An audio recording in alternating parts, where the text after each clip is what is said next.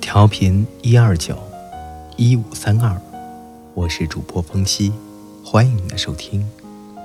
今天为各位带来的故事是：有些人你忘了，输入法却记得。作者木叔。昨天晚上我在快速打字的时候，输入法的第一个选项意外的出现了一个人名。我凝视着这个曾经熟悉的名字，思绪被带到很久以前的时光。电脑屏幕自动播放起当年的故事，直到双眼模糊，我才下定决心，把自己从伤感的怀念中拽出来，按下删除键，小心翼翼地把每一个字母删掉。因为念旧，手机和笔记本一直没有换，输入法。自然也保留着。时常在工作、写文、聊天，或随便记录一些心情的时候，输入法会出乎意料地蹦出一个熟悉的人名或者昵称，强行打断我的思绪。有些人，你还依稀记得他们的容颜，还记得跟他们发生过的事情，但你再也想不起他们的名字了。相反，有一些人。当年的故事结局不太好，你极力的想忘记，也以为这么多天过去了，你真的可以放下了。可该死的输入法又在不经意间让你追忆一遍，然后你对着屏幕发呆，双目放空，心脏像被捶了一拳。有些人你忘掉了，可是输入法还记得。前几天大家在班级群里商议，国庆节。兄弟们要聚一波，我调侃说：“大伙两年没聚了，怎么现在才想起国庆要聚会？”老张说：“要怪输入法，原来上周跟同事聊天时，埋怨方案老改，天天改好几遍，打出来的却是去天台喝酒吧。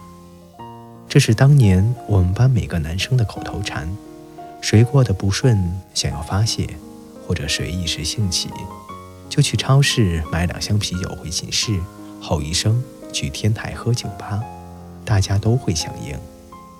毕业两年多了，见多了职场上的酒局，却没有几个知心的朋友，还是那几年好啊！青春还没有被狗吃掉，在天台喝着，笑着，哭着，闹着，兄弟们搞起来！老张感慨道：“有些事你忘了。”可是输入法还记得，输入法还有一个神奇的功能，当你打字一快，它就会暴露你内心真实想法，俗称暴露本性。比如重要的人问你去不去吃火锅，你赌气的想说我去吃个屁的火锅，却只打出来我去吃，而你最后还是跟他去吃了。比如你想发不要闹，最后。却发成了包养你，而你最后还是跟他走到了一块儿。比如你想给爱恋已久的男神发送“需要你请我吃饭”，最后却发成了“需要你亲我”。有些心里话你不想说，可是输入法帮你说了。我们曾经谨慎的一个字一个字的选择，组成名字或句子，发送前。还要检查几遍，生怕在重要的人面前出丑，小心翼翼的。这些小心翼翼，输入法全都记住了。曾经我们在重要的人面前掩饰自己的慌张，假装淡定从容，对他们漠不关心。这些表里不一，输入法也全记住了。他或许猜到了你的小心思，等待合适的时机帮你一把。